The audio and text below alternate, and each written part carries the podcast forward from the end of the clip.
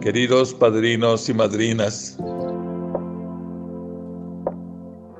soy el Padre Sergio César Espinosa González, misionero de Guadalupe.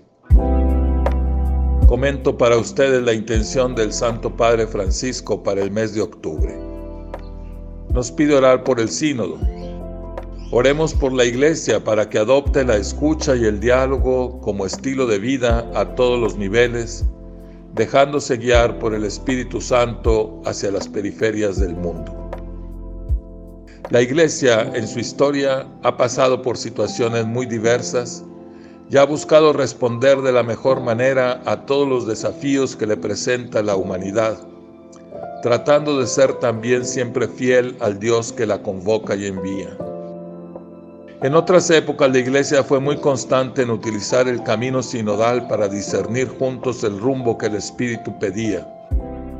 El proceso ha sido largo y no siempre sencillo. Ahora el Papa nos pide que recemos para que el camino sinodal que pidió el Concilio Vaticano II traiga frutos abundantes durante la asamblea que se reúne este mes de octubre.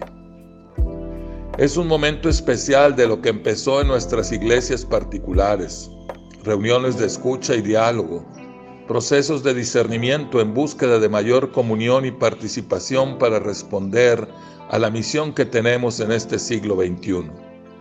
Pero el proceso sinodal solo estará completo cuando se transforme en un estilo de vida y no se reduzca a un acontecimiento ocasional.